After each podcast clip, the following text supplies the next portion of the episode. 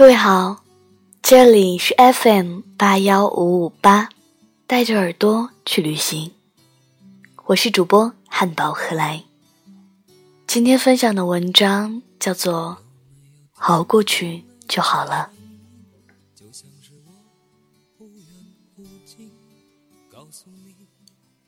我一个做宣传工作的朋友昨天跟我说，如果半个月前我再坚持一下。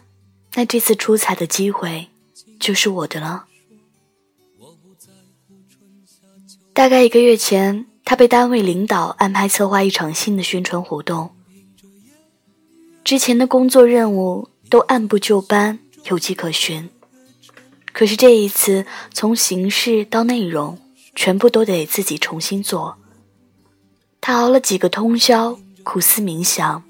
最终定出了一份自己觉得还不错的方案。可是，在组织开展活动的时候，他坚持不下去了。那几天，我一直在听他说，这样的大规模之前从没有做过，想的太好了，可是效果一直做不出来。从组织人员到开始编排，没过一周，他就找到领导，说自己能力有限。濒临崩溃，没办法继续胜任这份工作。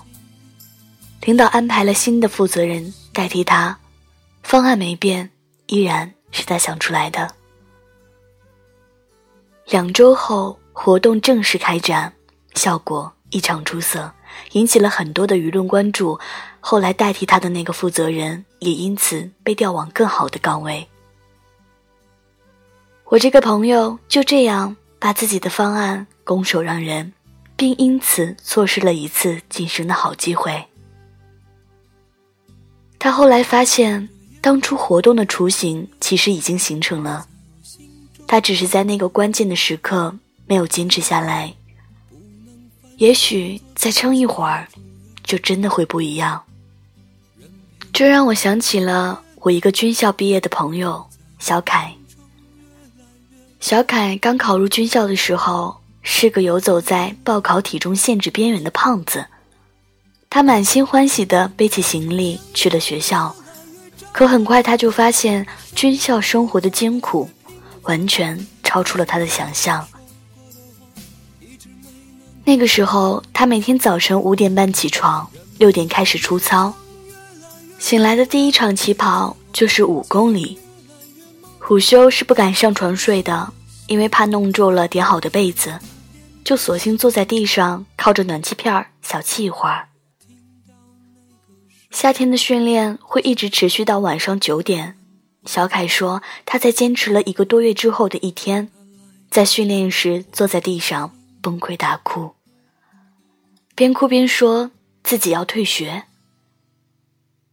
那天的训练并没有因为他的哭声而终止。反而，所有的同伴都因为他而被多罚了五公里的负重跑。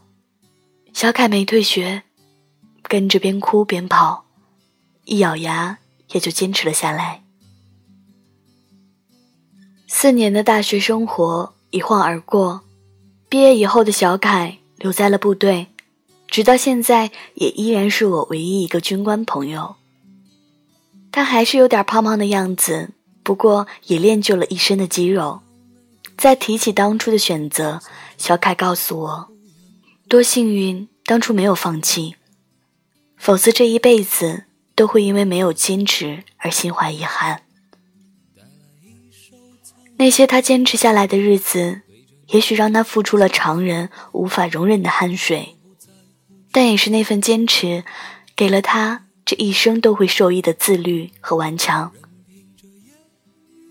也给予了他那样一群交心的兄弟，让他在此后的人生里一路顺畅。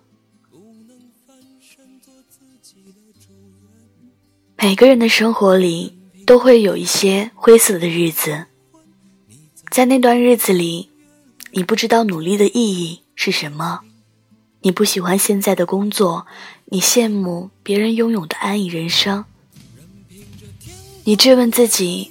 为什么只有你会这样忙碌，这样狼狈？很多次你告诉自己，不如放弃，告诉自己，永远完成不了那些看起来艰难的任务。你试着让自己接受普通，甚至平庸，却忘记了，你其实可以远比现在优秀。这个世界上，总有人熬到深夜，让理想逼退困意，也总有人顶着巨大的压力艰难前行。那些不想继续熬下去的时候，硬着头皮再坚持坚持，结果可能就会不一样。放弃和坚持，或许都只是一个很小的决定，但是却会造就截然不同的人生。答应我，别那么轻易就放弃，再坚持一下，好吗？任凭着灯越来越昏，你在我眼中越来越真，看得清你满脸的风尘。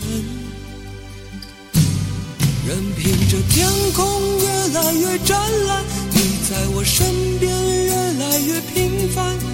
可是有些说过的话，一直没能改变。任凭这旅程越来越孤单，你在我面前越来越茫然。留不下的行李，是我不变的心。有没有听到那个声音？就像是我忽远忽近，告诉你，它来自我的心。